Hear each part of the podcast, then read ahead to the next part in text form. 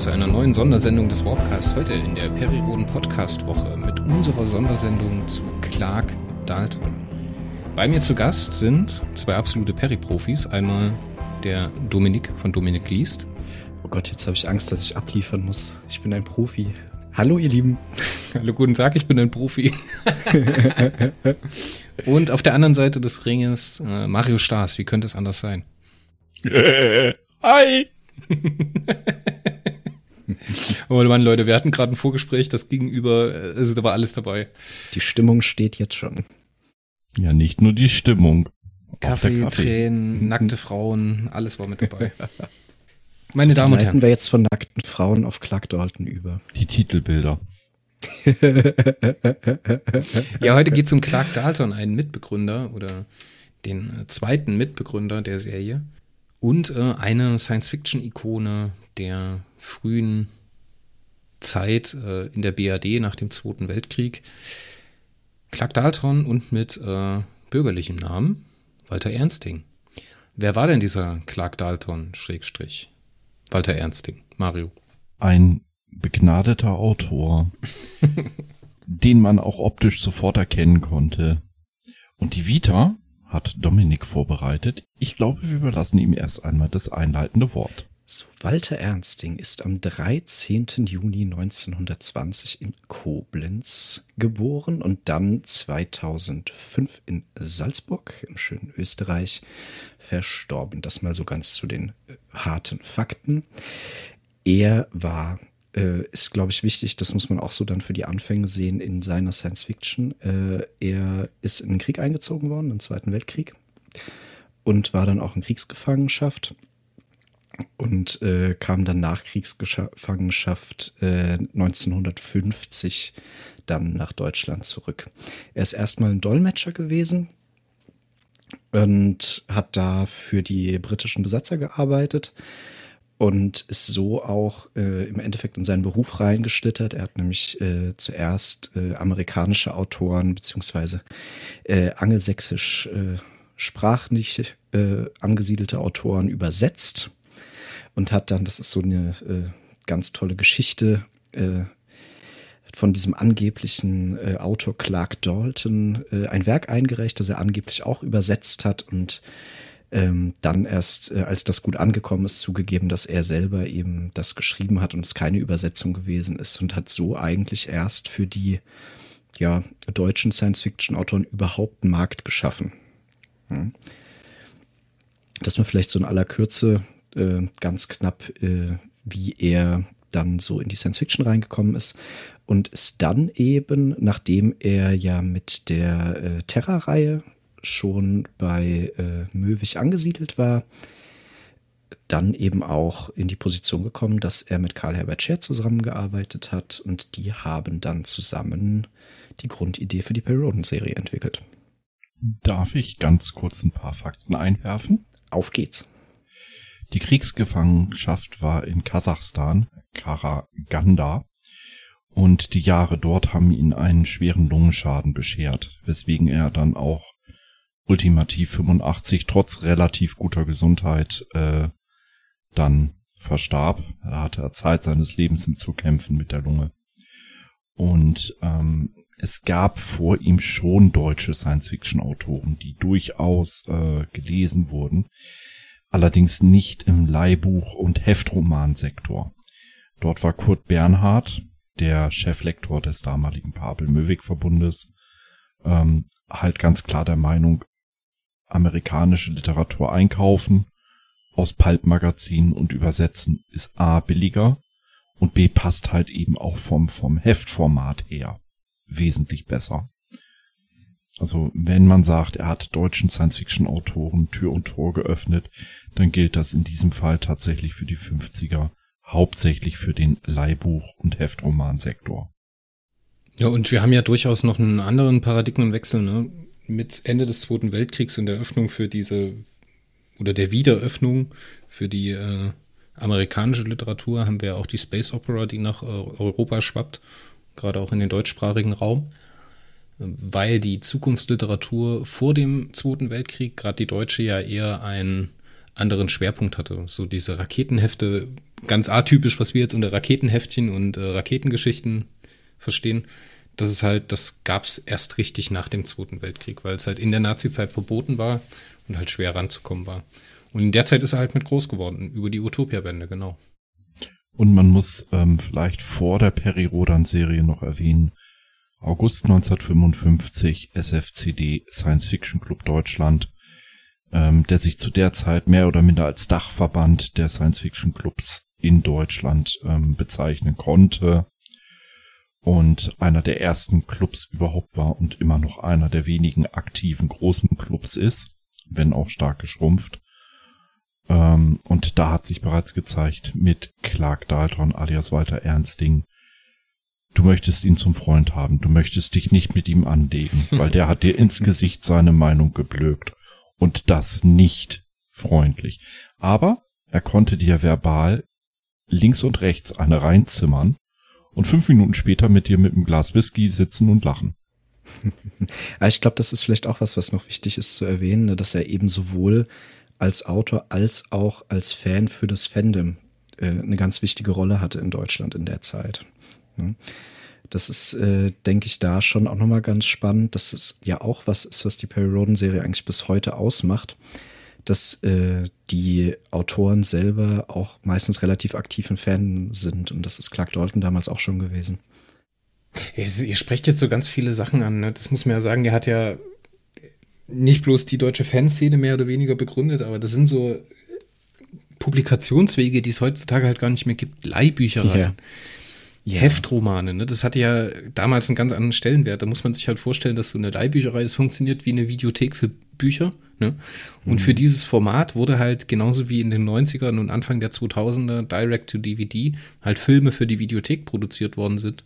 Auch dort im Geschichten und Romane für Leihbüchereien produziert mhm. worden sind. Mhm. Das lag einfach daran, wenn wir in die Nachkriegszeit gehen, ähm, wir hatten noch nicht so die breite Verfall, äh, die Verbreitung des TVs, wenn wir ganz mhm. äh, direkt mal die Gründe ansprechen. Und eine Papierknappheit.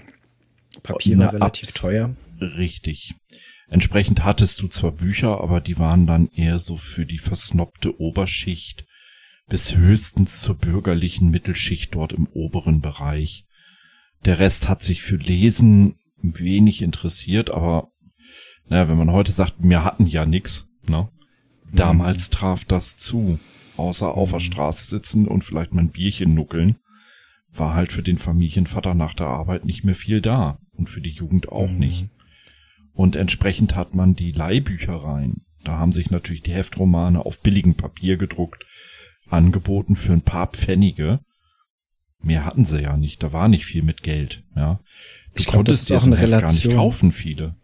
Mhm. Ich denke auch, das ist eine Relation, die man echt sehen muss, dass sogar der Groschenroman als Medium da für viele zu teuer war und das Leihbuch da die günstigere Alternative zum Groschenroman war, was eben auch erklärt, dass viele Science-Fiction-Romane, die ja auch als Groschenromane erschienen sind, dann eben auch in den Leihbüchereien gestanden haben. Ne? Mhm. Man muss jetzt vielleicht einfach historisch nochmal ausholen. Mein Vater hat es mir mhm. erzählt, er hat 1954 seine Lehre abgeschlossen äh, bei Siemens in Hannover er hat damals im dritten Lehrjahr 30 Pfennig im Monat bekommen.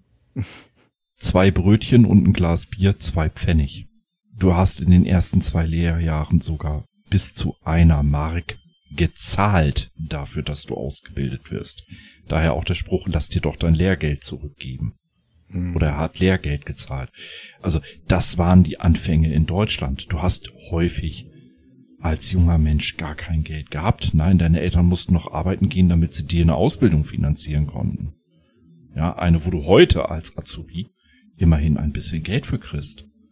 Und entsprechend, wenn du das mal umrechnest, ähm, als die Perry-Serie erschien mit den paar Pfennig, die sie kostete, da bekamst du immer noch äh, ungefähr für eine Mark 20 25 Zigaretten.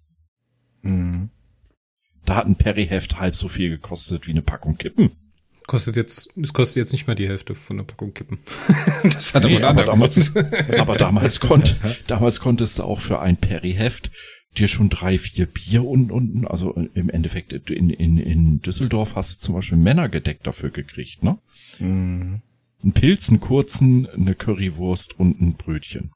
Das ist schon. Was kostet eigentlich heute ein Perry-Heft im, im normalen Handel? 2,30 oder? 2,50 glaube ich mittlerweile.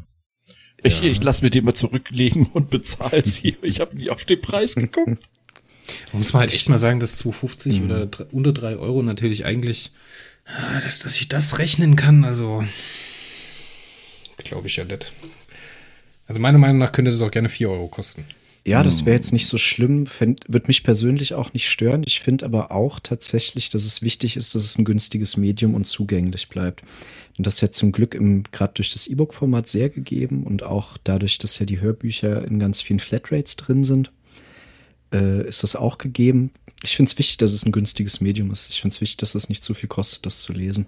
Amazon Prime bietet auch häufig äh, ganze Peri-Pakete zum Lesen an. Mhm im Kindle Unlimited. Mhm. Hat der Verlag vielleicht so im Einzelnen nicht so viel dran?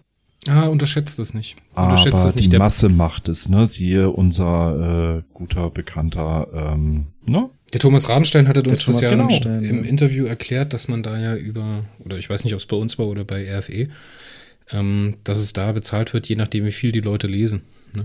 Mhm. Also und pro gelesener Kindle Seite. Mehr, richtig, mehr und Kindle Unlimited ist im Endeffekt was ähnliches wie diese, um den Bogen wieder zu schlagen zum Ausgang, äh, wie die Leihbücher damals. Mhm. Das stimmt, ja, das ist gut vergleichbar. Ja. Ja, und ich glaube, gerade auch das Prime Reading, äh, um da vielleicht auch noch mal eine Lanze für zu rechnen, das ist, glaube ich, gut, um Leute anzufixen. Also, dass Leute dann einfach mal kostenlos reinlesen und dann merken sie, ach, das ist aber eine coole Serie und die wollen dann weiterlesen und dann sind sie mit drin. Ja, äh, ich glaube nicht, dass jetzt unbedingt diese Verkäufe oder die, das Geld, was man darüber bekommt oder darüber reinspielt, den großen Ausschlag gibt. Es ist halt einfach die, hm. den Display, den man bekommt. Ne? Man wird halt vorne rangestellt in den Suchergebnissen, man wird präsentiert von Amazon oder bei so Sachen wie Amazon, hm. ohne da jetzt eh Werbung machen zu wollen. Es gibt auch noch andere tolle E-Book-Shops. Natürlich. Ähm, aber das ist, glaube ich, wesentlich relevanter dann. Und genauso ist es halt wichtig, dass früher diese Heftromanserien oder diese Utopia-Sachen zum Beispiel, die diese Übersetzung aus Amerika gewesen sind, in den Leihbüchereien äh, ausgestellt worden sind. Mhm. Und die haben darüber halt ihr Geld verdient. Übrigens, netter Side-Fact. Ähm, der Trick, sein eigenes Werk als von einem Amerikaner geschrieben zu verkaufen, wurde bereits durch den deutschen Schriftsteller Joachim Rennau äh, genutzt. Mhm. Und Joachim Rennau hat auch mit der Peri-Rodan-Serie im weitesten Sinne etwas zu tun. Erklär das bitte, ich kenne den nicht. Vieles von dem, was Joachim Rennau gemacht hat, hat Walter Ernsting erfolgreich auf seine Weise für sich adaptiert. Das ist also nicht nur diese Idee, sondern auch ähm, die Art und Weise, wie er seine Hefte geschrieben hat, haben sich stilistisch häufig, zumindest bis in die frühen 60er, an den Werken von Han äh, Joachim Heinrich Rennau angelehnt. Spannend. Ich glaube, das muss man auch sehen, dass natürlich äh, sowohl Cher als auch Dalton da ganz viele Einflüsse hatten. Äh, ist schön vielleicht auch, dass es auch noch ein deutscher Autor ist, aber natürlich ganz stark bei den Amerikanern, ähm, die sie da mit reingebracht haben. Ne? Also ganz oft äh, hat natürlich Perry Roden nicht das Rad neu erfunden, wobei es auch viele Novitäten über die Jahre in der Serie dann gab. Aber da ist ganz viel gut eingearbeitet worden, was da so an Input aus den USA rübergeflogen ist. Ja, er hat ja, wie hieß diese Serie, die er dann äh, oh Gott, ich hatte mir zur Vorbereitung nochmal das äh, Ben Calvin Harry Video angeschaut, da ging es auch darum, Jim Parker hieß das. Mm, die Jim Parker, Sunko. Sunko, genau, genau so. Ach, das ist diese 30, 30er Jahre Hefte da schon gewesen. Ne? Richtig, ne? genau. Ja, ja. Äh, gut, die möchte man heute tatsächlich, ehrlich gesagt, sie sind. ist echt fieser Kram. Ach Gott, ja. Man, man, muss Zahnschmerzen aushalten können, also, oder man muss, wie ich immer ganz nett sage, ich war jahrelang verheiratet. Mir sind Schmerzen nicht fremd. Ja, also die 30er und die 40er sind schon eine sehr spezielle Zeit gewesen, gerade für das Genre. Das muss man, muss man fairerweise sagen. Der, ja. Gut. Also selbst wenn es jetzt keinen äh, politischen Unterton hat, so war es auf jeden Fall sehr, sehr, sehr bedenklich in Richtung Frauenbild. Da hat ja. man wirklich, ähm, das, das kann man ja auch der Perry-Serie in den frühen Heften durchaus zurecht vorwerfen. Äh, also mit der Realität der breiten Masse in Deutschland hatte das weniger zu tun. Das war eher so die Realität der Unterklasse und der Arbeiterklasse, wie sie es gerne gehabt hätte. Ja, und naja, und ich muss schon sagen, also so ein absolut gesellschaftlich anerkannter Chauvinismus, den haben wir in Deutschland bis in die äh, 70er, 80er Jahre rein. Ach, den haben wir auch heute noch in vielen ja. Dingen. Also von daher, wir müssen uns zum nicht Glück besser machen, weniger. als wir sind. Ja. ähm, wollen wir vielleicht mal zurück zum lieben Herrn Dalton kommen und vielleicht mal reinschauen, was wir ihm denn so in der Periodenserie eigentlich verdanken? Gründen wir sie doch jetzt mit Cher zusammen mal. Ja, das mal zuallererst. Ich und mein guter Freund Herr Bernhard.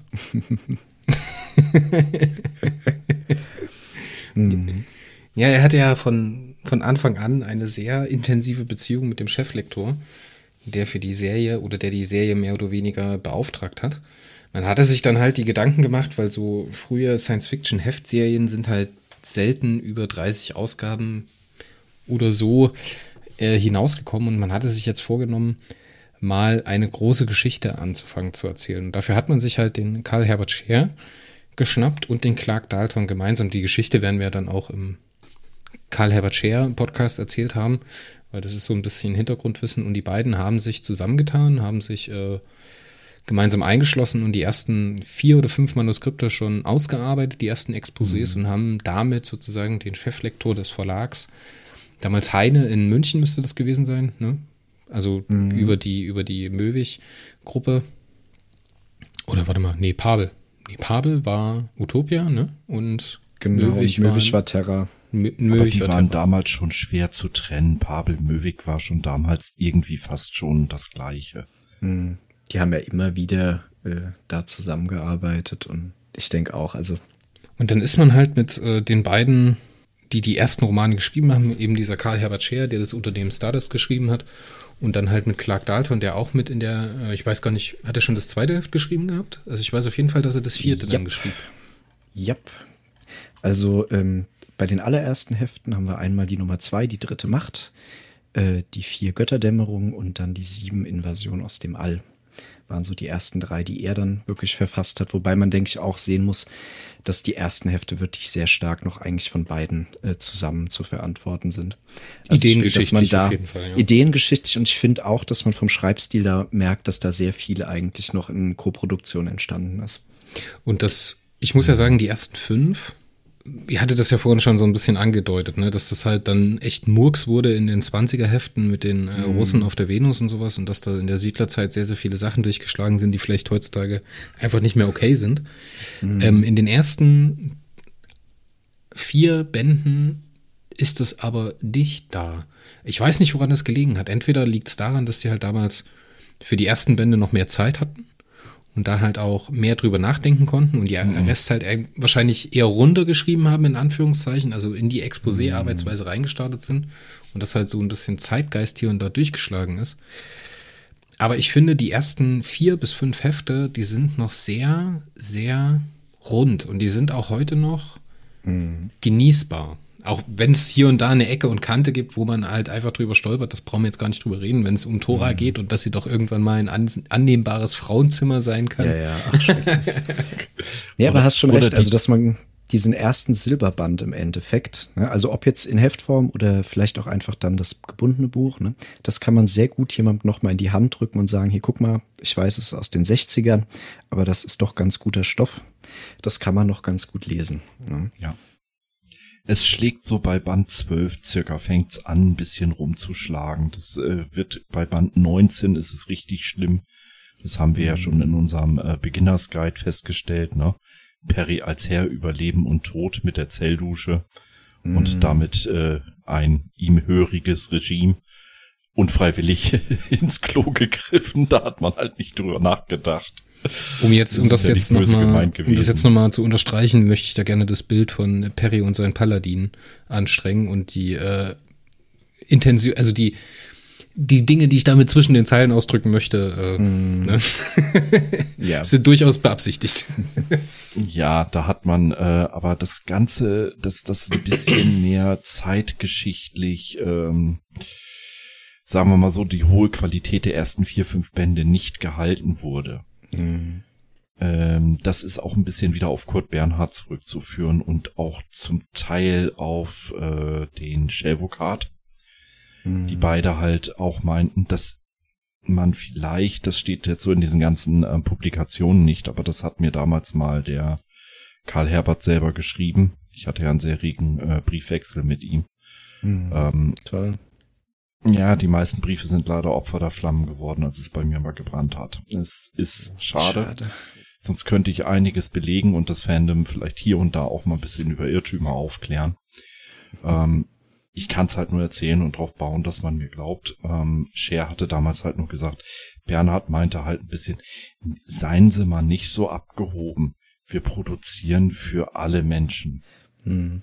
Ja, ist auch interessant zu sehen und ich wage auch wirklich zu behaupten, ne, weil, weil ich finde, dass das auch ein bisschen Fremdkörper in der Serie ist, ne, dass zum Beispiel dann hier diese Episode von den bösen Russen auf der Venus, ne, äh, das ja dann so um die, die Hefte 2021, 22 so. Das, ja, diese fünf Hefte Zeug, nach ne? 19, das ist eine klare ja. Zäsur, da müssen wir auf jeden ja, Fall noch drüber reden. Das ist was, ähm, wo ich finde auch, äh, das ist nicht irgendwie nicht so stimmig, dass es auch nicht so auf deren Mist gewachsen ist. Und da glaube ich auch, das war was, das hat man in Anfang der 60er super gerne gelesen. Da war das Space Race am Start und da wollte man super gerne äh, über die bösen Russen was lesen. Und das ist ja dann auch ähm, bei den Silberbänden komplett rausgeflogen. Ne? Ja, Gott sei Dank. Aber ich glaube, wir schweifen zu sehr ab. Ja, aber lass uns, ja, lass uns das gerade nochmal vertiefen, weil ich glaube, das nämlich ein wichtiger Punkt ist, weil Ernsting und Cher zu dem Zeitpunkt einfach was anderes zu tun hatten, weil um die 19 herum ging ja dieser Klapp um, ne, dass diese mm. Serie weitergeführt worden ist. Und äh, ich denke, dass Daten, also Ernsting und Cher sich in der Zeit halt über die weiterführende Geschichte, also dann wie man mit den Springern umgeht, wie man nach Arkon kommt, also bis zum 50er hoch, ähm, über die Gesamtkonzeption Gedanken gemacht haben und dann halt einfach mhm. diese Zeit von diesen fünf Bänden, die es gewesen sind, bis äh, die Springer aufgetaucht sind, hat man halt erstmal Fillerromane, also in Anführungszeichen Fillerromane gebraucht, mhm. die sich auf der einen Seite verkaufen, die aber halt auch nicht unbedingt äh, viel in der Produktion kosten. Mhm.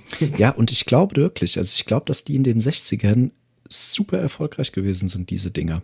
Die sind heute nicht mehr gut zu lesen, aber ich glaube, damals war das äh, ein absoluter Renner. Ja gut, das hat man ja im Endeffekt auch gesehen an den Verkaufszahlen. Die konnten ja jede Woche mm. die mhm. Auflage erhöhen und eben Bernhard konnte jede Woche die Honorarforderungen abwehren, in denen er die Autoren abgefüllt hat. Und nein, das ist wirklich so gewesen. Ja, er war so trinkfest. Das waren die 60er den, ja, damals hat man halt Geschäftsabschlüsse mit einem Whisky und einem Cognac und noch ein Whisky und komm noch ein Schnaps. Und der war so trinkfest. Ähm, ja, dann den muss musstest man, du erstmal andüdeln, damit er Ja gesagt hat, damit es mehr Geld gab. Dann muss man aber auch in der Zeit sehen, dass er da den ein oder anderen Autoren gefördert hat, der äh, Herr Bernhard, mm. der für dieses äh, ja, Subgenre, zum Beispiel Kurt Ma bekannt ist, den wir auch so ein bisschen also der bei uns kein gutes Haar am Kopf gelassen bekommen hat in unserem äh, Beginners Guide, also der jetzt hier zum Beispiel 2021 geschrieben hat, ne, was halt sehr, mm. ja nicht military ist. Und das kommt ja auch so ein bisschen in den äh, Chroniken durch, dass der Bernhard den anscheinend sehr hofiert hat. Mm. Also dass der Bernhard auf, auf dieses ja. Medium oder auf diese Geschichten sehr viel Wert gelegt hat. Ja, und das ist, das, das muss man im Kontext der Zeit sehen. Das war damals der geile Scheiß. Und das kann man halt heute nicht mehr lesen. Und da muss man dann sagen, die Sachen, äh, die Dalton und Cher eher zu verantworten hatten und auch wie die sich die Serie wahrscheinlich eher vorgestellt haben, das ist halt besser über die Zeit gekommen. Aber das äh, war halt noch nicht so angesagt. Ne? Also ich sag mal, wenn das noch kosmischer gewesen wäre und auch pazifistischer gewesen wäre, das wäre nicht gekauft worden. Ja, definitiv, weil ähm, die Zielgruppe, die Bernhard im, im Sinn hatte, ähm, auch da hat sich Scher mal in Brief zu geäußert, das war der junge Wehrdienstleistende, der mhm. Schüler. Ähm, dazu hatten wir in den 60er Jahren trotz äh, der Entmilitarisierung und dann wieder Militarisierung, ähm, ja, du konntest halt nicht alle von damals äh, äh, komplett wegmachen, sonst hättest du 90 Prozent der deutschen Bevölkerung, glaube ich, äh, unter mindestens, mindestens in den Knast stecken müssen. Also hattest du natürlich mhm. einfach aus der Nazi-Zeit noch eine gewisse Altlast und die nannte sich halt deutsche Korrektheit.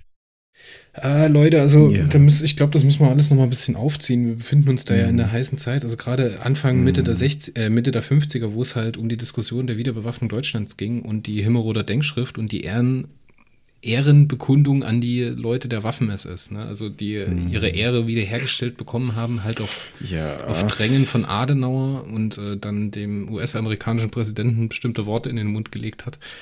Ähm, da konnte man, glaube ich, nicht am Markt vorbei produzieren. Das wäre einfach der Tod gewesen zu der Zeit. Ja, ja, und da denke ich eben, da muss man dann wirklich aufpassen, wie weit man das dann überhaupt äh, Dalton und Cher vorwerfen möchte. Weil, wie gesagt, ich persönlich sehe, ähm, dass das oft ein bisschen zu Unrecht nicht alles, also sicherlich ist da viel auch heute, was nicht so gut gealtert ist, aber das viel, was die beiden sich vorgestellt haben, äh, eher schon moderner gewesen ist als das, was dann A, der Verlag wollte und was eben auch einfach angekommen ist. Dann lass mich noch kurz eine Confession machen. Ich finde das immer mhm. sehr, sehr schön spürbar, wenn man merkt, okay, das sind äh, Cher und Dalton und das ist der Rest. so. Und ich muss ja. jetzt sagen, ich hatte, ich hatte nach dem 19er Band, ähm, dann sind ja auch die Lücken größer in den Silberbänden auf die Silberbände umgeschwenkt und hatte den äh, DDM, also die dritte Macht-Zyklus bis zum 50er hoch in den Silberbänden gelesen. Mhm. Und der Mario hatte mir gesagt, so die Anfang der 20er Hefte ist es schon so der Gipfel der Scheißigkeit. Und dann habe ich das gelesen und dann, mhm. dann habe ich das aber alles nicht so richtig losgelassen. Und dann habe ich mich mal hingesetzt, habe so mhm. geistig die Kupplung gedreht und dann habe mich da einfach so durch, durch diese Hefte pflügen lassen. Und dann habe ich gesagt, mhm. ich hatte schon, schon so einen kleinen Spaß dran. Die Unfähigkeit ja, der Russen. Also, also, wenn man da wirklich die ganzen Zusammenhänge und was das alles so im, im Nachhinein so heißen könnte und so weiter und wie menschenverachtend mhm. das stellenweise ist, es ist halt trotzdem ein bisschen unterhaltsam. So. Man muss ja, vielleicht und wie gesagt, Stelle nee, bitte nee, Dominik zuerst. Ja, danke. Ähm, man muss es, denke ich, schon im Kontext der Zeit lesen und dann kann man da auch Spaß mit haben, aber es ist halt wichtig, das zu relativieren. Ne? Ich meine, ich gehe ja auch auf Instagram wirklich äh, jedes Heft für sich durch und ich bemühe mich da eigentlich auch immer so an jedem Heft ein bisschen was Positives zu lassen, was bei einem Heft manchmal ein bisschen schwerer ist und andere mag ich einfach wirklich sehr. Aber das muss ein zeitlicher Kontext sein, denn alles andere ist ungerecht für etwas, was Anfang der 60er Jahre entstanden ist. Ne? Ja, und da ist eben wirklich der Unterschied, der ist, der ist enorm, wenn du siehst, äh, was ist wirklich da, ähm, gerade bei Dalton finde ich, was ist da auf seinem Mist gewachsen und was ist da wirklich an Doll-Sachen, die bis heute noch in der Serie toll sind und die bis heute noch die Fans mögen und was sind Sachen, die einfach furchtbar gealtert sind und die heute einfach nicht mehr gehen. Ne? Ja, und du musst aber bitte auch eins äh, sagen, wenn du sagst im zeitlichen Kontext sehen, das ist so eine Generalausrede von gewissen Altlesern, die auch gerne blaue Nazis wählen. Ja, leider. Ähm, deswegen mag ich diese Aussage so als Standalone nicht. Ähm, mm. Die Aussage im Kontext der Zeit sehen, wir äh, erinnern uns, wann hat Frank Herbert Dune geschrieben welch komplett andere Schiene vertritt er. Klar, da ist mm. natürlich Amerika Deutschland, ne? Und da kann man jetzt auch sagen, andere. Äh, das Problem ist hier einfach auch ein bisschen, dass es eben der Heftromansektor ist. Er sollte bewusst platt zu Anfang sein. Das, das, ja. das glaube ich aber nicht. Ich bin fest davon überzeugt, das ist ja so eine eigene Legende, die der Dalton für sich geschrieben hat, dass er gerade auch in den Utopia-Bänden mit der Qualität angezogen ist und dass er den Plan hatte, den Leser in Deutschland äh, an eine gewisse Qualität zu gewöhnen, um halt irgendwann höherwertige Literatur äh, beibringen zu können. Und jetzt sagst du ja, Dune. Ja. Aber warte mal, Dune ist ein gutes Beispiel für Zeitgeist. Dune im Kontext der Zeit ist immer ein Unterschied. Weil es gibt, glaube ich, kaum ein Science-Fiction-Buch, was so oft so anders gedeutet wurde wie Dune. Wenn du das jetzt mal in dem Kontext, als es erschienen ist, rauskommt, wenn du die im Kontext der Zeit, wo es ähm, in der Ölkrise gewesen ist, also ungefähr um die Zeit, wo der Film rausgekommen ist von Lynch, mhm. dann Anfang der 2000er und dann jetzt nochmal mit der Neuübersetzung, das sind alles. Und ich bin so gespannt jetzt auf den Film. Und ich bin ich so bin gespannt auf unseren Podcast, ne? Ja. also Worauf ich hinaus möchte, ist einfach, man sollte nicht den Kontext der Zeit als Aus Generalausrede gelten lassen für gewisse Auswüchse, weil vieles von dem, mhm. was äh, in den frühen Perrys passiert ist, selten bei Dalton, aber auch bei ihm, da kommen ja. wir sicherlich noch zu. Ja. Äh, wenn wir mal ganz direkt es so nennen, wie es ist, vieles davon war auch in den 60ern schon nicht mehr in Ordnung. Mhm. Es war vielleicht Trotzdem, nicht mehr gelebt Fall. und ausgesprochen in Ordnung, aber wenn du es in einem Heft gelesen hast, hast du es als normal abgetan und einfach überlesen. Ich glaube nicht, dass es damals mhm. so in, in den Fokus gerückt ist. Und ich, ich bin mir sicher, ich mhm. bin mir sicher, dass wir alle sagen, diese Hefte sind heute nicht mehr okay mit einzelnen Aspekten, die sie tun. Die Frage, ob sie unterhaltsam sind, muss ich mit Ja beantworten. Ob sie aus der Ja. Perspektive heute, aus, der, aus dem Zeitgeist heute okay sind, muss ich mit Nein beantworten. Und das ist die einzige Art und Weise, wie wir die Hefte beurteilen können, nämlich aus dem heutigen Zeitgeist rückblickend. Wir können uns nicht hinstellen und sagen, also als Moralapostel sagen, in den 60er Jahren hätte ich als 17-Jähriger dieses Heft scheiße gefunden, weil ich so ein aufgeklärter Typ bin. Das funktioniert nicht. Nein, das nicht. Ähm, Es, es geht mir wirklich nur um, um eine gewisse Leserschaft, die leider aber eben auch sehr, sehr einen großen Teil stellt und sehr, sehr laut ist, die aber bei uns auf der Facebook-Gruppe zum Beispiel gar keinen Zutritt hat und draußen ist. Die haben wir schon längst alle entsorgt. Ja, ich finde, das muss man, äh, das muss man auch sehen und das ist, äh, finde ich persönlich, was äh, je weniger man über diese äh, äh, schwierigere Lesergruppe redet und weniger Plattform gibt, desto besser.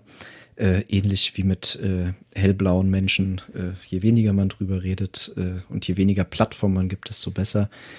Und ähm, dann ist es gut, weißt du? Weil äh, muss man auch sagen, das ist zwar eine laute Gruppe, aber es ist eigentlich eine relativ kleine Gruppe. Ich darf an der Stelle vielleicht ein letztes Wort dazu und dann lass uns das abhaken und wieder zu Ernsting kommen. Ähm, für mich ist eine ganz klare Aussage hier maßgeblich.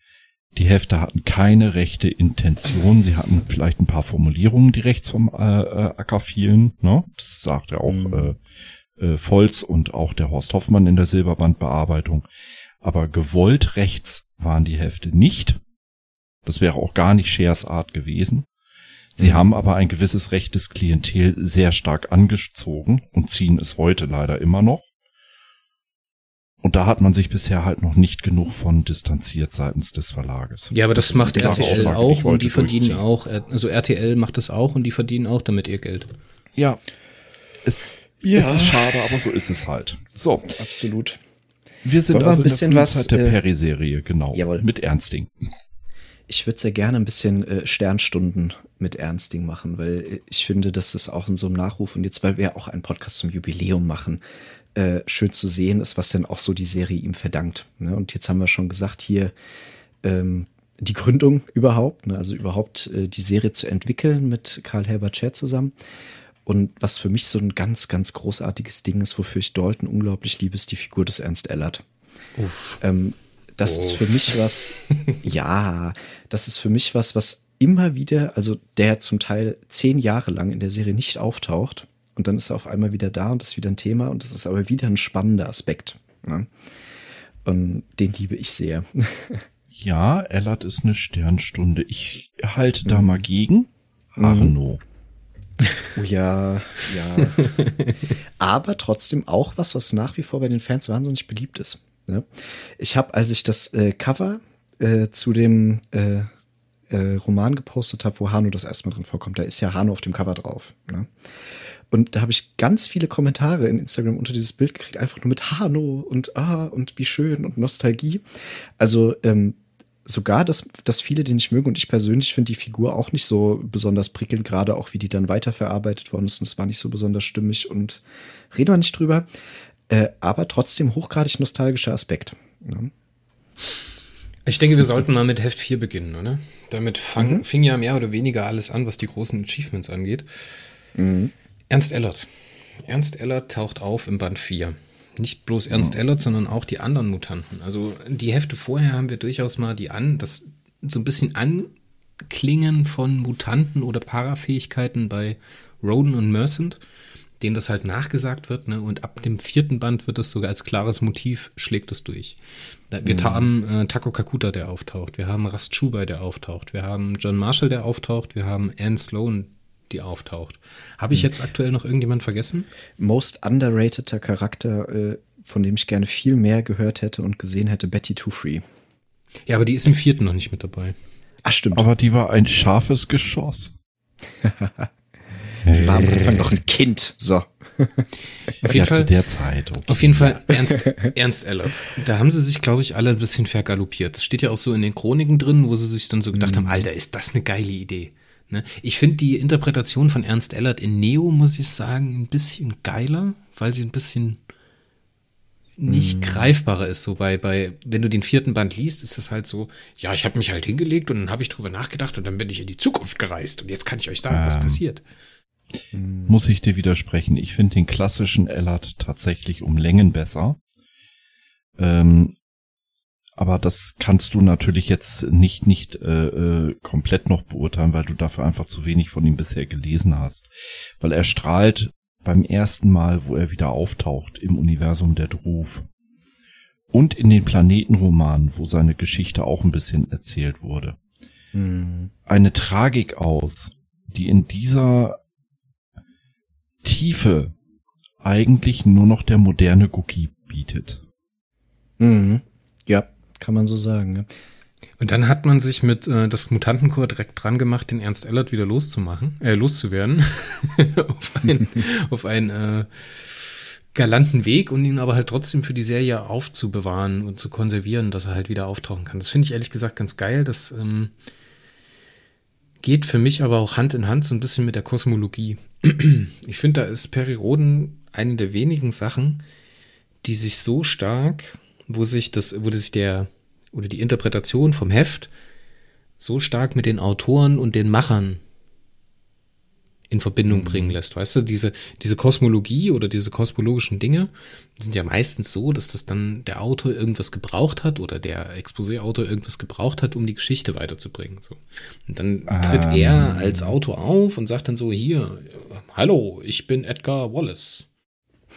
Darf ich dir mal dazu die Geschichte von Harno erzählen aus den Exposés?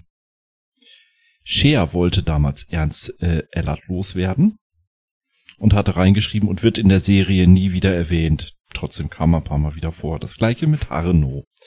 Also schrieb Ernsting in das Exposé von Band 420 irgendwo rum und geht Harno in S auf und taucht, nee, nee, äh, anders, und äh, fliegt Harno zusammen mit den Akalauris zurück in das Anti-Universum, aus dem er ursprünglich stammt und wird nie wieder erwähnt werden. Bitte unbedingt daran halten. 300 Hefte später kam ein kleiner, netter Ernstling daher, oder 200 Hefte, ich hab's nicht mehr ganz im Kopf, und brachte Harno zurück. Ja, das ist doch geil, diese Dynamik. So der eine, der Träumer, der sich so ja. die Sachen ausdenkt, ne? Der andere, der halt auch mit davon lebt, aber halt auch immer so ein bisschen die ganze Sache im Zaum halten will. Ich finde das mega, ich finde das schön. Ja, die zwei haben sich gegenseitig befruchtet. Ich meine, auch so in der, in der äh, Schaffensstory für Cookie, das finde ich total süß, dass man ja wirklich sagen muss, den hat zwar äh, Karl Herbert Scher erfunden, aber der hat im Prinzip damit ja äh, Dalton Geschenk gemacht und ihm diese Figur geschenkt, so bis zum gewissen Grade. Ne? Und ja. ich glaube, das muss man sehen. So haben die zwei halt auch zusammengearbeitet, haben sich gegenseitig befruchtet. Und das, das ist eine der Sachen, warum diese allerersten Hefte so gut sind weil man da, weil ich, also wie gesagt, das ist so mein Gefühl, weil die das wirklich zusammen geschrieben haben. Ne? Ich, das ist auch so eine total romantische Vorstellung von mir, wie die da irgendwie in, in, in München oder beziehungsweise im, in Hessen, glaube ich, haben sie sich getroffen, gell? Mhm. Äh, dort irgendwo in der Wirtschaft sitzen, Bier in sich reinkippen, 35.000 Zigaretten rauchen und dabei sich die Geschichte von Cookie ausdenken. Ja, das, Ganz die genau. haben kein Bier getrunken, die beiden. Die haben nur Schnaps getrunken. Ja. Nein, Whisky. Und äh, auch so eine kleine Side Note vom Weltcon, wo ich mit mit Cher auch ein paar Takte reden konnte. Hm. Manchmal hätte ich dem Ernsting die Fresse polieren wollen. Mein Gott, hat der mich manchmal genervt. Ich glaube, ich ihn auch. also, so es war Freunde nicht, ja, es war nicht nur Liebe bei denen. Es war auch sehr viel Stress zwischen den beiden, immer mal wieder. Ich glaube, wie es relativ üblich ist, äh, Chris, ich glaube, wir beide kennen das ja auch miteinander. Ach, natürlich. Manchmal muss man sich mal angiften, weil äh, kreative Köpfe, wenn die aufeinandertreffen, da ist Stress vorprogrammiert. Das passiert. Nur durch Reibung entsteht Wärme. Reib mich. ähm, Schnitt. Wir waren bei den Sternstunden, lieber Dominik. Ja, ja, ähm, vielleicht da noch eine ganz kurze Leseempfehlung. Du hast es ja eben schon kurz erwähnt, wenn man auch Ernst Ellert so sehr liebt. Und ich kriege immer wieder mit, liebe Grüße ans Radiofreies Erdrus, dass ganz viel die Planetenromane nicht gelesen haben ähm, zwei Planetenromane, die eben auch äh, Clark Dalton geschrieben hat, nämlich die Nummer 4, Sturz in die Ewigkeit und die Nummer 94, die Zeitmauer. Das sind die oh. beiden Romane, wo er dann nochmal Ellert weitererzählt hat und die sind wirklich toll. Also wenn man Ellert mag und nochmal ein bisschen mehr lesen möchte, diese zwei Planetenromane sind absolut zu empfehlen. Ich mache jetzt mal noch eine große Ankündigung. Wir hatten es, glaube ich, schon vor ja. ein paar Dutzend Folgen, dass es äh, über die Perioden Planetenromanen auch ein Podcast-Format geben wird Wann das genau passiert, keine Ahnung. Es wird passieren. Und der fantastische Name wird sein Planetenromantik.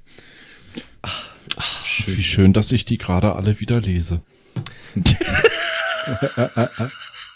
ähm, man, ich darf dir sogar, nee, ich, ich, ich, äh, Moment, ich will jetzt mal gerade noch dabei bleiben. Das ist ja die erste, das erste Mal, dass wir in der Konstellation über Perioden reden und ich finde, ich genieße das gerade sehr. Ich mag die Dynamik, die hier gerade unterwegs ist. Deswegen Planetenromantik Team confirmed.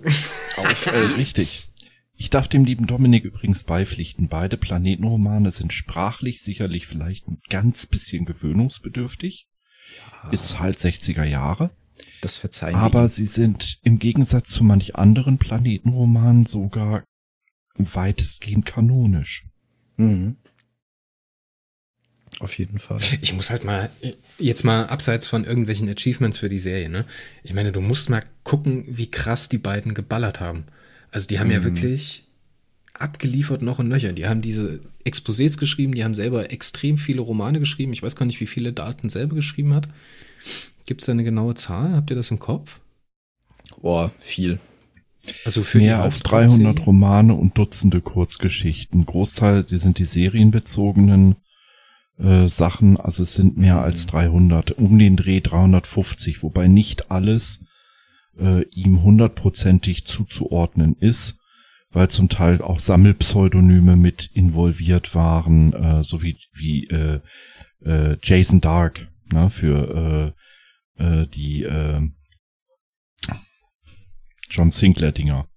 Mhm. Ja auch äh, zwar nicht größtenteils ist es der Herr Hartmut Rellergert, aber zum Teil sind es halt auch andere Autoren. Ja, mhm. das sind halt teilweise Sammelpseudonyme und äh, entsprechend kannst du heute, glaube ich, gerade mit, wenn, wenn derjenige Autor auch noch verstorben ist, wie in diesem Fall Clark Dalton, äh, fast nicht mehr rausfinden, was er alles zusätzlich gemacht hat. So, so mhm. traurig das ist. Ich glaube, da könnte man an der Stelle ähm, äh, den Heiko Langhans, glaube ich, noch besser befragen. Da hat er sehr viel Ahnung von in dem Bereich. Ja klar, der hat ja auch die, mhm. Autobio äh, die Biografie geschrieben.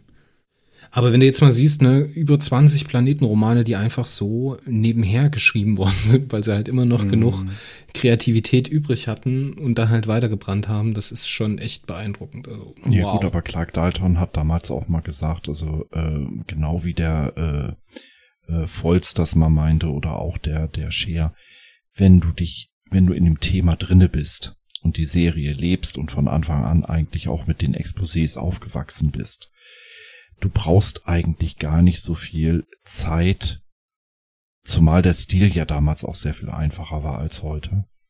Ähm, mhm. Was hat, hat Ernsting damals gesagt? Er braucht für einen guten Perry manchmal drei Wochen, manchmal schreibt er dir an den in zwei Tagen runter. Mhm. Ja, ich glaube, das ist auch realistisch und da nur so erklärt sich dieser enorme Output, den die hatten. Ja, also wenn man einfach mal sieht, allein äh, wenn man sich die ersten 50 Hefte anguckt, ne, wie viel davon nur aus der Feder von Do Dalton und Share ist. Ja?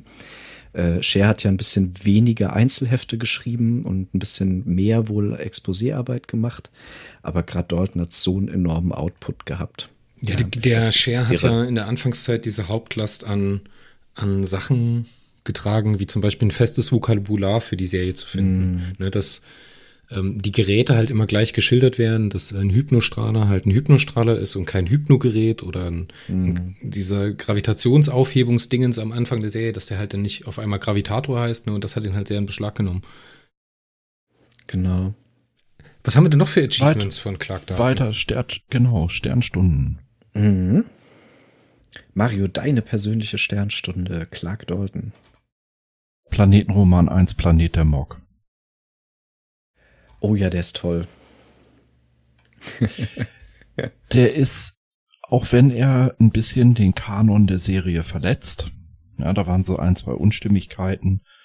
Äh, man muss einfach sehen, die Planetenromane waren halt einfach, äh, ja, runtergeschrieben. Da wurde nicht großartig drauf geachtet, ob die wirklich jetzt äh, kanonisch sind. Äh, warum hat man das gemacht? Weil äh, man schnell zusätzlich Geld mit Perirodern verdienen wollte. Mhm. Das war für die Autoren auch wichtig. Ähm, dazu muss man halt sagen, dass Dalton und Co. Ähm, ja, die lebten vom Schreiben. In Deutschland lebst du vom Schreiben, aber nicht sonderlich gut. Und sie wollten ja irgendwann auch mal in Rente gehen. Und es war nicht gesagt, ob ihre Hefte, wenn sie in Rente gehen, weiter noch publiziert werden, die alten Dinger. Die alten Dinger waren ja zum einmal lesen und wegwerfen produziert. Für nicht mehr. Ja, das heißt, Wobei- hatten einmal Geld und das war's.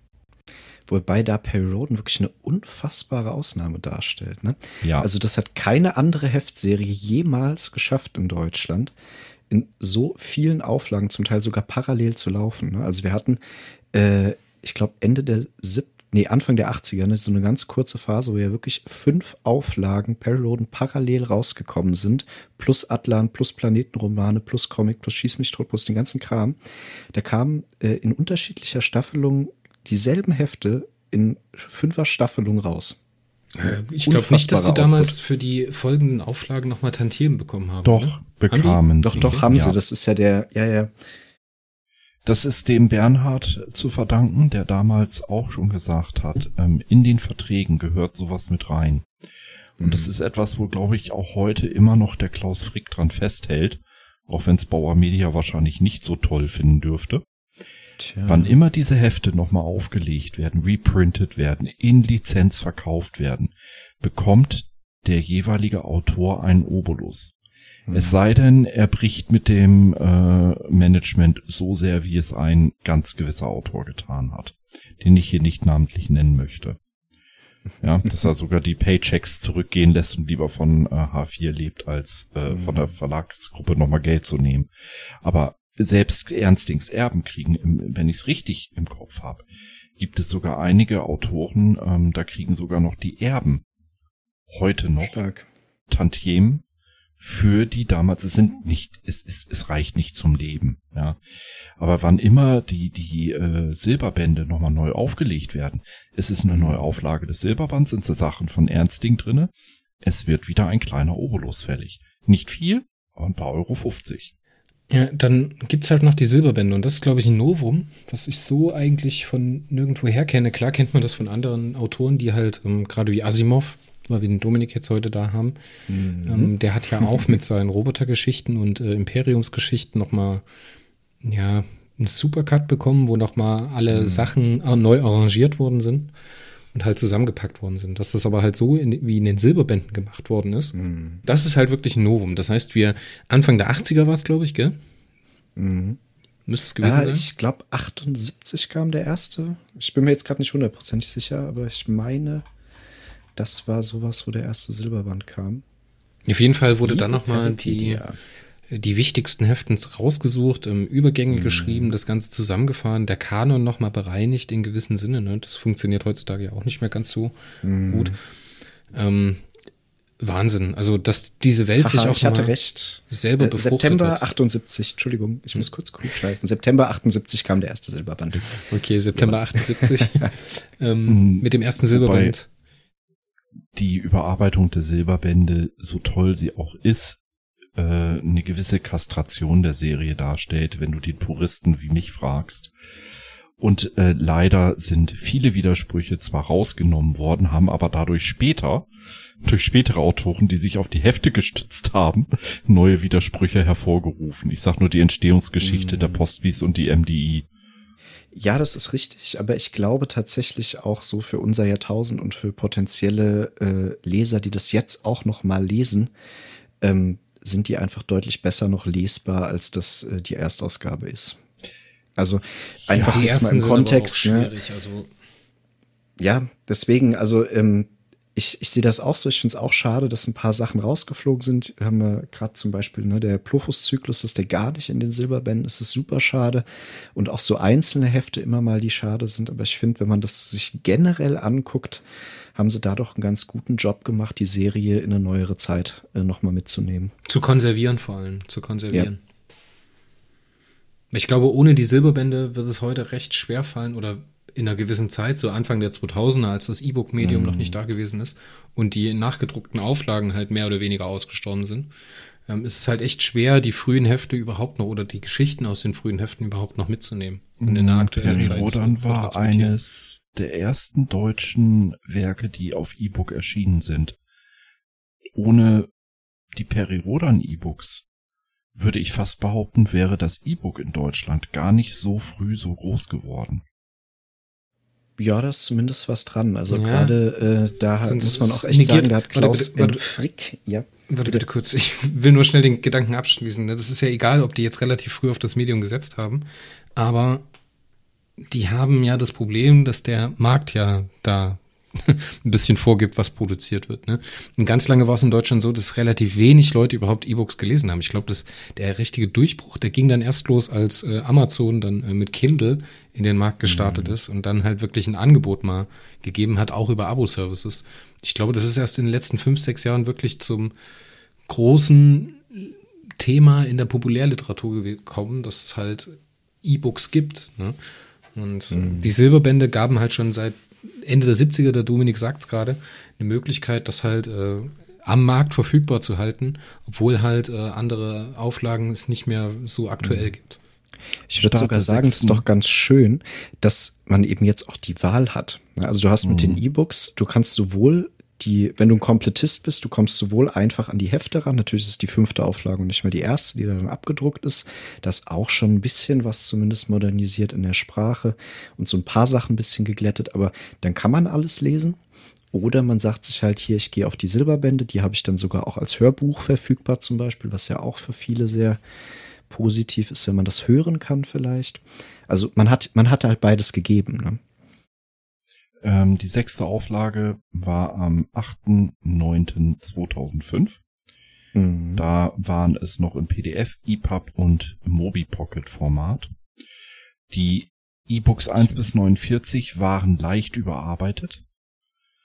Ähm, das wurde später wieder zurückgängig gemacht. Wenn Mhm. du heute den Erstauflagenroman 1 hast. Und die äh, Setzfehler und die ganzen Zeichenfehler nimmst, die gleichen Rechtschreibfehler und so weiter sind in der E-Book-Version auch drinne. Finde ich schön, finde ich sympathisch. ja. Und ähm, ja, man hat also 2005 bereits auf E-Book gesetzt bei Perry ähm, und sehr, sehr schnell dann halt eben auch äh, komplett fast alles, fast den ganzen ähm, Backkatalog angeboten. Und davon profitiert, glaube ich, wenn ich es ganz richtig habe, äh, zum Teil eben auch noch die Erben der damaligen äh, Autoren. Und das ist ja. Novum auch im, im ich glaube, keine andere Heftromanserie hat das so geboten. Mhm, Auf jeden Fall. Und ich glaube, da vielleicht auch nochmal ein großes Lob an einen, einen gewissen Klaus N. Frick, äh, der wirklich bei sowas sehr modern bleibt und die Serie wirklich äh, zukunftsfit hält. Ne? Also Ja. Der da wirklich äh, Perry Rowe das geschafft hat, ein Medium, das echt ausgestorben ist, so der Heftroman in dieses neue Jahrtausend zu kriegen. Ne? Back to the topic, meine Damen und Herren. Yes! Wir waren mal bei Clark Dalton, richtig? Und wenn ich auf die Uhr gucke, wir wollten Ja. zwei Podcasts heute aufnehmen. Ich glaube, es wird bei einem bleiben. Wir Das sollten müssen wir später machen. vorangehen. Haben wir denn noch Ähm, Sternstunden? Großartiges. Wir haben bestimmt tausend Sachen vergessen, das ist klar, aber sind uns jetzt noch irgendwelche Vielleicht Sachen mal noch sehr ganz wichtig? kurz. Was war denn euer liebster äh, Clark Dalton Heftroman und was war der schlimmste? Uff, meine Auswahl ist jetzt natürlich sehr, sehr eingeschränkt, aber ich versuch's mal. Ich kaufe euch mal ein bisschen Zeit. Ja. ähm, die Rebellen von Tuglan war der schlechteste, glaube ich. Das war nämlich Cookie, der irgendwelche armen Leute aus der Höhe hinabstürzen lässt und das ganze Spielen nennt und sie damit tötet. Mm, Und der Beste, puh. Ja, es müsste eigentlich die zwei sein für mich. Ich habe ja, wie gesagt, nur bis jetzt nur die äh, 19er gelesen, also bis 19 hoch gelesen ne? und 22 Thoras Flucht, da brauchen wir jetzt nicht drüber reden. Also, bitte. ähm, ich habe für mich persönlich den besten ist tatsächlich aus so einem nostalgischen Aspekt heraus Götterdämmerung. ja, das. weil, ne, wie gesagt, weil der Ernst Ellert eingeführt wird. Und das ist äh, für mich unglaublicher nostalgischer Aspekt. Ähm, und der schlimmste, und ich wette fast, äh, dass Mario mir da zustimmen wird. Äh, ich, ich bin mir hundertprozentig sicher, dass er das tun wird. Das ist die Nummer 302. Ja. Ähm, der ist wirklich, also ähm, an dem kann ich auch kein gutes Haar lassen. Das ist Gestatten, Gucki und Sohn. Und der ist, äh, da ist einfach so viel drin, was nicht geht äh, heutzutage. Und wo ich mir auch so denke, oh mein Gott, äh, was habt ihr euch da überlegt? Das funktioniert auch vorne und hinten nicht. Und das ist auch relativ schnell wieder aus der Serie verschwunden. Walter, was war da los? Mein Gott, Walter. Also ich glaube, da hat er nicht nur gut gesoffen, sondern auch ordentlich gekifft und war insgesamt nicht ganz bei sich. Also Ja. so eine gequillte Sch scheiße, sorry, ich drück's jetzt mal so Mhm. aus und leg mich damit, ich, ich mache mich ja eh unbeliebt bei gewissen Lesergruppen und einem ganz gewissen Perry-Club. Ähm, die feiern den Roman immer noch. Ich hatte damals in der Facebook-Gruppe äh, als kleine Anekdote die 302, als ich sie besprochen habe. Ja, aber das war damals doch ganz üblich, dass man seinem Kind mal eine Watsche gibt. Hallo, er hat seinem Kind nicht nur eine Watsche gegeben. Er hat sein Kind verprügelt nach Strich und Ja. Faden. Das ist eine ganz andere Kategorie, als ich gebe dem Lümmel mal einen hinter die Löffel. Ja, Nee, und Wobei sind das ja nicht das Sachen drin, die erste mehr Mal war. Ja. das war nicht das erste Mal. Er hat ja damals in äh, den Mechaniker äh, Sachen Postbis. Mhm. Da hat er ja seine Iltu kennengelernt. Und auch gleich erstmal nach Strich und Faden so verprügelt, dass sie wimmernd am Boden lag vor Schmerzen. Ja, ganz, ganz schwierig. Generell so diese, diese Mausbiber-Gang auf dem Mars, das ist für mich wirklich ein ganz schwieriges Ich, glaube, es war die Schatten greifen an Band 126, wenn ich mich nicht völlig irre. Da hat er Mhm. nämlich genau die gleiche Schei Scheiße, ja, sorry, ich muss es so nennen, auch schon abgezogen. Ich meine, er verliebt sich in ein Mausbibermädchen und dann verprügelt er sie, dass sie einfach keine Luft mehr kriegt und wimmernd und heulend am Boden liegt und sich vor Schmerzen windet. Was für ein, was hat ihn da geritten, so einen Mist zu schreiben? Mhm. äh, zum Highlight für mich persönlich ähm, sehr, sehr schwer. So hart es klingt, ich würde sagen, aus der Anfangszeit die Seuche des Vergessens Band 36. Oh ja. Auch wenn die Seuche des Vergessens an sich totaler Bockbist war. Ja, aber das war doch auch so eine Sache, die überhaupt nicht in den Silberbänden drin war, oder? Doch. Doch, doch, doch, doch, doch. Die mit den Springern äh, bei den, äh, bei den Goran auf Goschuls Planet. Mhm. Ich, ich meine, das Ding ist zwar äh, als Virus äh, Vogel zeigen, ja. Äh, bei den Goschwuls sorgt's für eine Intelligenzsteigerung und die Springer macht es dumm. Ja. mhm. Nein, I don't buy it. Aber die Idee, es so zu schreiben, war trotzdem einfach geil. Ja, Also- und die sind toll geschrieben. Also dieser ganze Zyklus äh, da auf den Planeten, das ist wirklich gut. Also Aber er das- hat, warte mal, jetzt, echt jetzt komme ich gerade nicht durcheinander. Ist das das mit Tiflo, als er da auf diesem Planeten aushalten muss, oder was? Nein. Nein, eben nicht. Wo bin das ich denn davor, jetzt das. Es ist nach Tiflor. Es ist Gott sei Dank ohne Julian Tiflor. Es waren die ersten Hefte, als diese Nervensäge endlich nicht mehr dabei war. Ich komme gerade gar nicht klar. Ich muss das jetzt nachgucken. Ja, Das hat mich jetzt gerade nämlich mega gewundert. In meinem Kopf war das ein Tiflo-Roman und dass der Aber es Mario könnte- Tiflo-Roman als besten Clark Dalton-Roman nimmt, das aber es Nein. könnte im selben Silberband sein. Das könnte Richtig, sein, da ja. bin ich mir nicht sicher. Silberband 5 ist es, ja.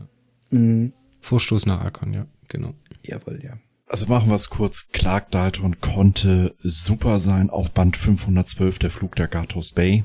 Ähm, Mhm, ein frühes, auch toll. auch immer noch ein frühes Werk oder relativ frühes Werk, was aber trotzdem Tiefgang hatte, sehr gut ausgearbeitete Charaktere für die äh, frühen 70er. Also er hatte einige Sachen, vor denen muss man sich heute noch verbeugen. Mhm. Aber dann hat Oh, er ich habe gerade noch was gefunden. Naja. Ich bin gerade auch die Liste durchgegangen. 702, das Stummhaus. Oh, wow, Super ja. Heft. Super Heft. Ähm, das ist äh, Anfang von Aphilie, da, äh, Chris, da bist du noch gar nicht so drin, ne?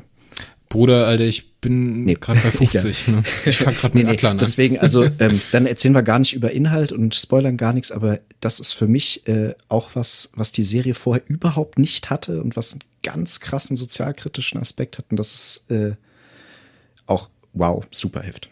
Man hätte da ein bisschen mehr Platz geben können und er hätte die Charaktere Mm. noch heute natürlich noch ein bisschen äh, packender liefern können. Aber die Grundstory war wow. Super stark, ja. Nee, also ich glaube auch, also wenn man jetzt die 827, Liste hier nochmal durchgeht, viele tolle Sachen. Also, Bei 827 erinnere ich mich auch noch an eine seiner Schöpfungen, die ich auch zu den gnadenlos gut scheißigen Sachen se setzen muss. Barkon. ja, Ach, die Barkoniden, oder was? Die waren geil. Ja, die kommen ja immer mal wieder. Mhm. Ja, das, es ist, es ist gnadenlos scheiße, aber es ist so gut gnadenlos scheiße, dass man es selbst heute noch lieben muss. Ja, Mhm. es funktioniert, die Stories um die Barkoniden funktioniert, funktioniert von vorne bis hinten natürlich nicht. Ja, äh, schon, schon im ersten Heft äh, Ausflug nach, Ar äh, nach Barkon, da äh, funktionierte Ausflug auch nicht. in die Unendlichkeit, war das Äh, das? Richtig, genau. Ähm, aber trotzdem ein so herrlich geschriebenes Heft. Dafür würde ich ihn heute am liebsten immer noch mal ein Whisky ausgeben. Also diese, diese gerade, also ja, da sprichst du was an. Das ist mir auch unendlich im Kopf geblieben, so dass S so ein bisschen Charakter bekommt für mich. Da ist eine Stimmung drin in dem Heft, wie genauso wie ich vor den Sachen sitze, ne, hat Perry Roden da vor den Barkoniden gesessen und ist da Gast in seinem eigenen Körper, weil S durch ihn spricht. Also Wahnsinn, wirklich. Und da komme ich ja. zu einer Sache, die für mich ganz wichtig ist an Clark Dalton und ich glaube, wir wollen dann auch so langsam zum Ende kommen. Oder habt ihr noch irgendeinen Programmpunkt, den ich gerade nicht auf dem Schirm habe? Oh ja. Ach, ich Plan Genau. Planetenroman 17, der Flug der Millionäre, auch ein absolutes Highlight. ja, das ist toll. Dann lass mich mal weitermachen. Der Clark Dalton steht für mich mhm. für etwas, was in Science Fiction ganz wichtig ist. Ähm, ich bin ja nicht so der Fan von diesem ganzen Technikgedöns. Hm? Das äh, muss für mich äh, in einer Art und Weise, die Gundel ist ja zum Beispiel auch so bei Star Trek Enterprise, dass die dann halt so sagt, ja, das ist halt Bullshit, das funktioniert wissenschaftlich überhaupt nicht so, wie das da beschrieben ist. Da sage ich so, ja, aber das ist halt eine geile Story. Und Clark Dalton ist halt für mich so ein bisschen Träumer. Bei dem funktioniert es so ähnlich, wie es beim Asimov funktioniert. Der denkt sich halt was aus und denkt sich dann irgendeine schwindelige Erklärung aus, wo er halt weiß, dass die Leute das kaufen und abnicken. Gerade bei äh, Foundation-Zyklus ist es halt so, dass da so ein paar Sachen himmelschreiend sind, die aber halt als Geschichte gut funktionieren. Und wenn die Geschichte im Zentrum steht und die Charaktere, die dann halt da drin unterwegs sind und die eine gute Motivation brauchen, dann ist es mir ehrlich gesagt egal, ob jetzt die Deckanzahl in einem 800 Meter Kugelraumer funktioniert oder ob die Innenmaße funktionieren oder die Außenmaße oder die Leistungsparameter. Das ist alles schön und gut, das, äh, da überlese ich aber meistens so. Wenn dann so steht 2600 Meter, ich so, ja, komm, leck mich am Arsch, interessiert mich nicht. Mm. Ich will lieber wissen, was mit Cookie ist. Ja, und da sind wir eben wieder bei der tollen Synergie und da ist es, glaube ich, sehr gut gewesen, dass eben äh, der Walter seinen Karl Herbert hatte, der ihm dann da eben die Facts geliefert hat. Und äh, Clark Dalton konnte sich auf Menschen und auf Charaktere konzentrieren. Und das konnte er unglaublich gut. Zwei kleine Anekdoten. Wir haben ja damals festgestellt, der liebe Chris und ich in unserem ersten Perry-Podcast, dass Crest in den ersten Heften unheimlich oft feststellt, jetzt zum allerersten Mal, dass Perry das Erbe der Arkoniden antreten wird. Und in diesem Moment war er sich ganz sicher. Richtig, damit er sich im nächsten wieder. Moment zum ersten Mal ganz sicher sein konnte. Aber ich muss, ja, ich, dafür ja. will ich jetzt mal eine Lanze brechen.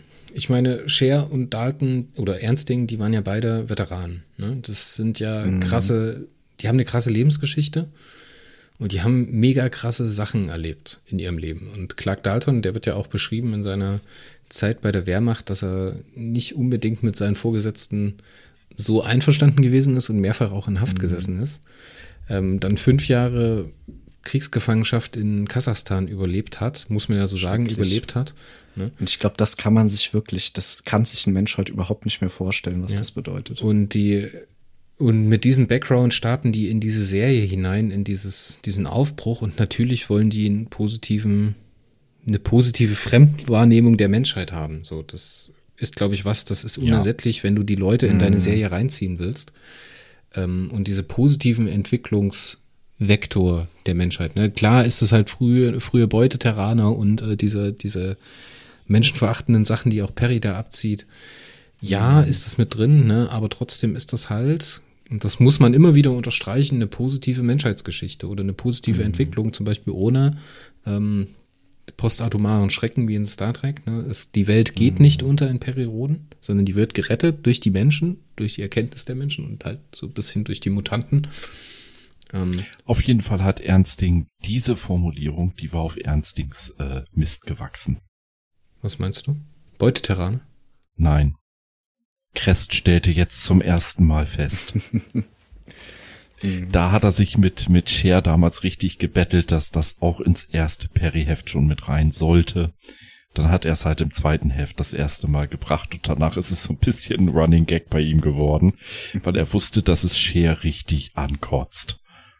Ja, aber mhm. wie gesagt, ich will das nochmal ganz, ganz, das ist für mich ganz, ganz wichtig, dass das da so drin ist und dass das auch heute noch so eine, auf eine Art und Weise ist, dass man da überhaupt nicht hinterfragt, dass die Menschheit halt um ihr eigenes Überleben kämpft, so, weil das ist ja die Rechtfertigung für die ersten 50 Bände. Egal was Perry macht, ist, die Menschheit muss überleben, ne? Und dafür ist alles, sind alle Mittel und Wege recht. Mhm. Und wir machen uns gar keine Gedanken über eine Nachhaltigkeit, wie wir mit Planeten umgehen, wie wir mit der Venus umgehen, wie wir mit der Gobi umgehen, was da eigentlich passiert, sondern es ist halt einfach nur geradeaus, Menschheit, Zukunft, jetzt.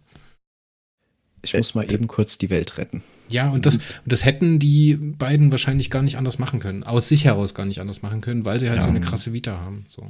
Aber ein Running Gag muss man nicht mit sowas erklären. Ich finde ihn als Running Gag einfach nur geil. Darauf wollte ich. Für mich ist es wichtig, sowas zu erklären mhm. mit den Worten. Und wofür ich ihn als, wofür ich ihn liebe. Wer die Möglichkeit hat, sich das Video zu besorgen vom Weltcon in den 1986, 85 rum war das.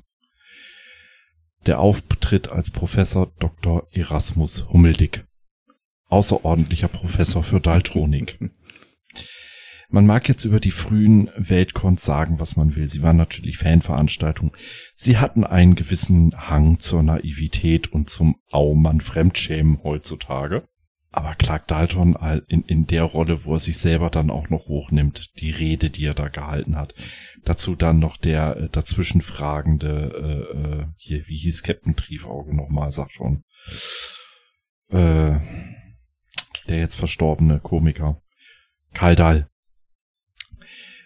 Dalton und Kaldall im Gespräch. Mua, geil.